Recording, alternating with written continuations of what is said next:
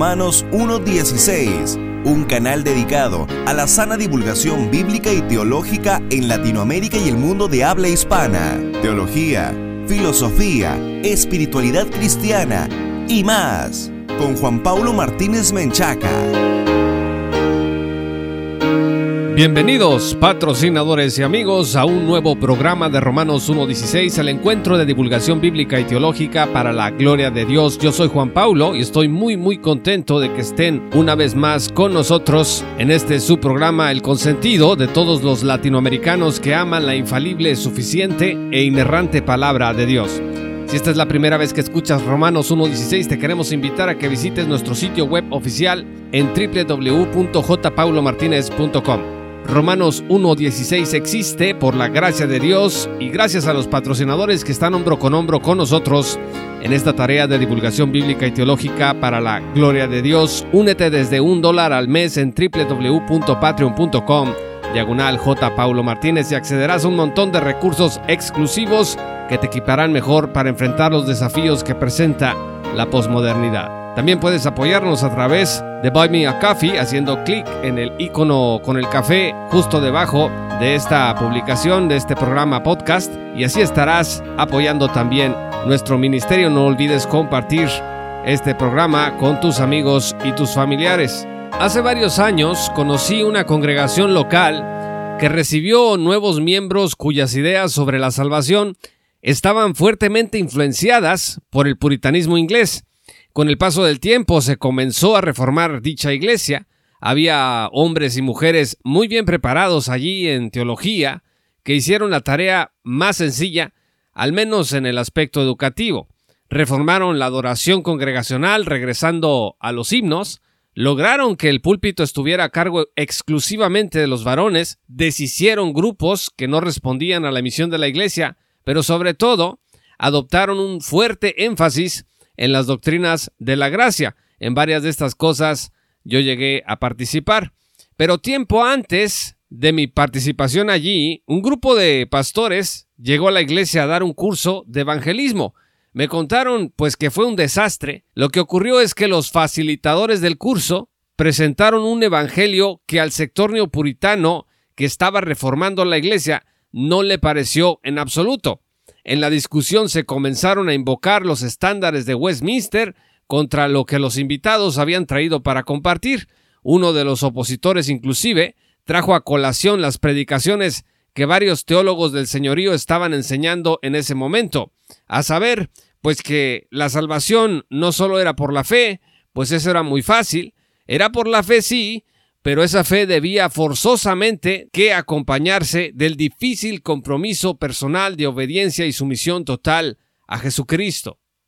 En la evangelización, decían ellos, hay que humillar al pecador y hacerle saber que el infierno es lo que se avecina sobre él, que la única forma de escapar es creer en Cristo y obedecerle, abandonando toda vida pasada y dedicándose a una vida de servicio. De esta forma se creía que disuadirían las falsas profesiones de fe en la Iglesia y harían honor a las demoledoras exigencias de la salvación. Pues recientemente he estado escribiendo un libro sobre la gracia. Muy pronto estará publicado y quiero invitarlos a todos a leerlo. Creo que es hora de recuperar el Evangelio de la gracia gratuita según el cual, pues la salvación no incluye como condición de ningún modo obra humana alguna, aunque le queramos llamar compromiso, sumisión total o algo parecido. Estamos llamados a una vida de obediencia y fruto, desde luego, pero esto es parte del discipulado.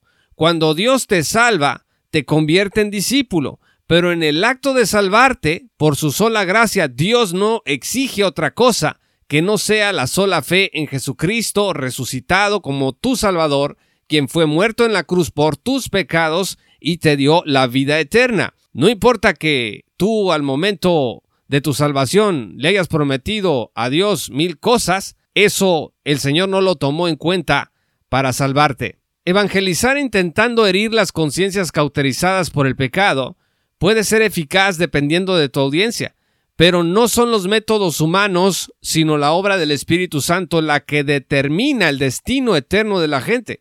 Puedes asustar a alguien con amenazas del infierno, Puedes forzar a alguien a que pase al frente y llore avergonzado allí hincado al frente de todos. Puedes lograr que alguien deje la borrachera por un periodo de tiempo inmediato a tu conferencia. Pero la salvación no dependerá nunca de nada de esto. El nuevo nacimiento exige una mirada de fe a aquel que fue levantado para atraer a todos hacia sí, Jesucristo. ¿Cómo llegó, por ejemplo, el puritano predicador de la santidad Charles Spurgeon a la salvación?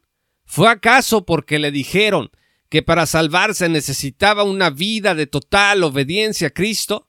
¿Fue porque lo señalaron como un impío listo para ser aplastado por la ira de Dios? ¿Fue porque lo humillaron? Afortunadamente tenemos el testimonio de su conversión de su propia autoría y vamos a averiguar si el evangelio que le presentaron a Charles Spurgeon fue un evangelio con una teología de este constructo teológico conocido como del señorío, o fue algo diferente. Dice Charles Spurgeon, a veces pienso que yo podría estar en tinieblas y desesperación hasta ahora, si no hubiese sido por la bondad de Dios que envió una tormenta de nieve un día domingo en la mañana, mientras me dirigía a un lugar de adoración. Doblé por una calle lateral y llegué a una pequeña iglesia metodista. En esta capilla habría unas 12 o 15 personas. Yo había oído hablar de estos metodistas, de cómo cantaban tan fuerte que a las personas les llegaba a doler la cabeza, pero eso no me importó. Yo quería saber cómo podía ser salvo. Presten atención, estimados amigos, porque Spurgeon va a la iglesia para que le digan cómo puede ser salvo. Dice Spurgeon enseguida, el pastor no llegó esa mañana, supongo que la nieve se lo impidió. Por último, un hombre delgado, un zapatero o un sastre o algo parecido, subió al púlpito para predicar. Es de esperar que los predicadores sean instruidos, pero este hombre era realmente inepto. Qué interesante, estimados amigos, que Charles Spurgeon haya considerado este detalle, porque sobre todo en épocas como esta, se dice que debes estar sumamente preparado. Algunos piensan que la academia es el hilo negro, que la iglesia no ha encontrado aún y que unos pocos pues ahora lo poseen, pues dice Spurgeon que este hombre que era realmente inepto, dice, estaba obligado a atenerse estrictamente al texto, por la sencilla razón de que él no tenía mucho más que decir. Pues claro, dice Spurgeon, pues si no tenía preparación, pues lo único que podía hacer era leernos el texto, porque para explicarlo, pues tuvo que haber estudiado antes, y esa preparación al parecer no la tenía. Dice Spurgeon, el texto era, mirad a mí y sed salvos todos los términos de la tierra. Era el texto de Isaías 45, versículo 22. Repito, mirad a mí y sed salvos todos los términos de la tierra. Spurgeon prosigue, ni siquiera pronunciaba bien las palabras, pero eso no importaba. Algún destello de esperanza había para mí en ese texto, pensaba yo. El predicador comenzó así. Este texto es a la verdad muy sencillo. Dice, mirad. Ahora, mirar no cuesta mucho. No tienes que levantar tu pie o tu dedo. Es solamente mirar. Bueno, un hombre no tiene que ir a la escuela para aprender a mirar. Puede ser el tonto más grande, pero puedes mirar. Un hombre no necesita ganar un gran salario para poder mirar. Cualquiera puede mirar, hasta un niño puede mirar. Pero luego el texto dice, mirad a mí, ay, dijo en su dialecto, muchos de ustedes están mirando a sí mismos, pero de nada sirve mirar allí. Nunca encontrarán consuelo en ustedes mismos. Algunos dicen, mira a Dios, el Padre.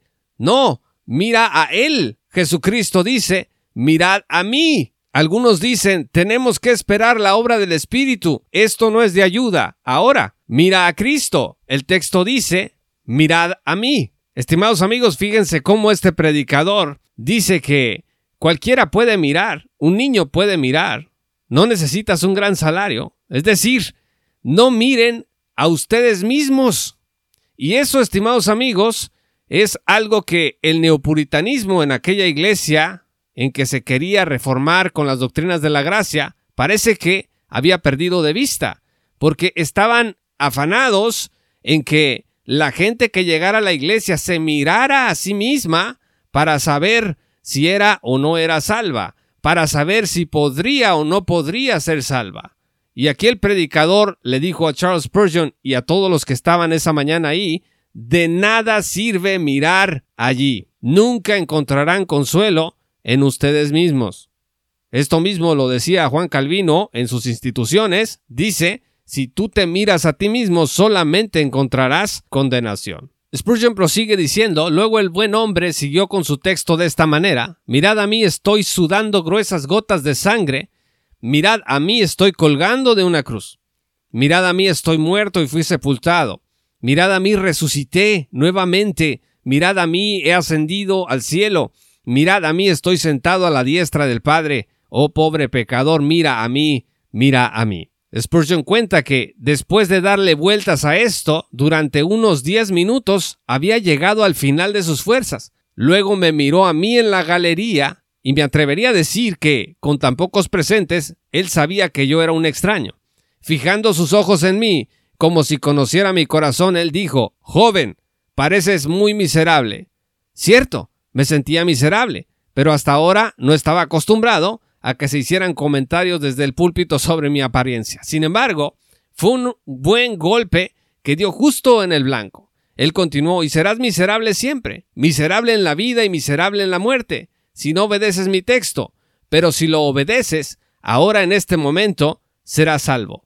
Luego levantando sus manos, exclamó, como solo un metodista puede hacerlo, joven, mira a Jesucristo, mira, mira, Mira, nada tienes que hacer sino mirar y vivir. Queridos amigos, este evangelio que le presentaron a Charles Spurgeon le hizo ver que él era un pecador y que la única cosa que él tenía que obedecer era el mandato de Cristo a creer en él. De pronto vi el camino de salvación, dice Charles Spurgeon. Yo no sé qué otra cosa dijo, no tomé nota, estaba tan posesionado con un pensamiento, estaba esperando que yo tendría que hacer como 50 cosas, y subrayen esto, estimados amigos, dice Spurgeon, yo tendría que hacer como 50 cosas, pero cuando escuché la palabra mira, qué palabra tan encantadora me pareció. Oh, yo miré hasta que casi se me salieron los ojos. Spurgeon iba a la iglesia a que le dijeran cuál era la lista de requisitos o las cosas que él tenía que abandonar en su vida, qué tantas cosas tenía que obedecer, qué tantas cosas tenía que dejar, etcétera. ¿No es acaso, estimados amigos, ese tipo de evangelio neopuritano el que existe hoy en muchas de nuestras iglesias? Un evangelio que parece más de obras que de gracia. Spurgeon concluye diciendo, allí entonces se disiparon las nubes, las tinieblas se esfumaron y en ese momento divisé el sol. Podría haberme levantado en ese instante para cantar con los más entusiastas de ellos de la preciosa sangre de Cristo y de la fe sencilla que mira solamente a Él. Oh, que alguien me hubiese dicho esto antes. Confía en Cristo y será salvo. Ese era el Evangelio. Y sin embargo, el neopuritanismo el día de hoy dice, no, ese no es el Evangelio, porque no puede ser tan fácil como mirar. Dice Spurgeon, sin embargo, sin duda que todo estaba ordenado con sabiduría y ahora puedo decir, ve a la cruz y vivirás, ve a Cristo y vivirás. Es de Dios el santo amor, aleluya. Ve tan solo a Cristo y vivirás. Aquel día feliz en que encontré al Salvador, dice Charles Spurgeon, y aprendí a aferrarme a sus queridos pies, fue un día que nunca he olvidado. Escuché la palabra de Dios y ese precioso texto me llevó a la cruz de Cristo puedo testificar que la alegría de ese día fue absolutamente indescriptible. Podría haber saltado, podría haber danzado, no había expresión, por fanática que fuera, que hubiese estado fuera de lugar con la alegría de esa hora.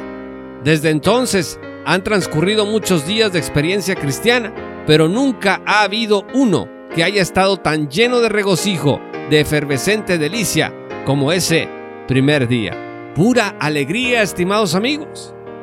Charles Spurgeon estaba inundado de la alegría de que Cristo lo hubiese salvado con una sola mirada de fe. He sido perdonado, he sido perdonado, un monumento a la gracia, un pecador salvado por gracia, decía Spurgeon. Estimados amigos, la gracia gratuita fue la que salvó a Charles Spurgeon. Nada le dijeron, de tener que obrar de una forma tal que Dios aprobara en ese momento su conducta. No le hablaron de una, de dos, ni de cincuenta cosas. Le hicieron ver que solo debía mirar con fe. Se reconoció como un pecador necesitado de un Salvador y la fe fue lo único que precisó Dios para darle la ciudadanía del reino. Qué maravillosa gracia gratuita es esta. La deseo para todos ustedes, estimados amigos de Romanos 1.16. Muchas gracias a todos los patrocinadores y amigos por haber escuchado este programa. Si aún no son patrocinadores, los invito a que se unan en www.patreon.com diagonal J. Paulo Martínez para que accedan a muchos recursos exclusivos y entre ellos este nuevo libro que he estado escribiendo sobre la gracia de Dios está a punto de salir, así que únete desde un dólar al mes y accede a este beneficio entre muchos otros te haré llegar una copia digital del mismo. Yo soy Juan Pablo de Romanos 1.16. Muchas gracias y que el Señor los bendiga hasta que volvamos a encontrarnos. Esto fue Romanos 1.16 con Juan Pablo Martínez Menchaca. Únete como patrocinador y apoya la sana divulgación bíblica y teológica en América Latina. Búsquenos y síguenos en nuestro sitio web oficial, redes sociales y otras.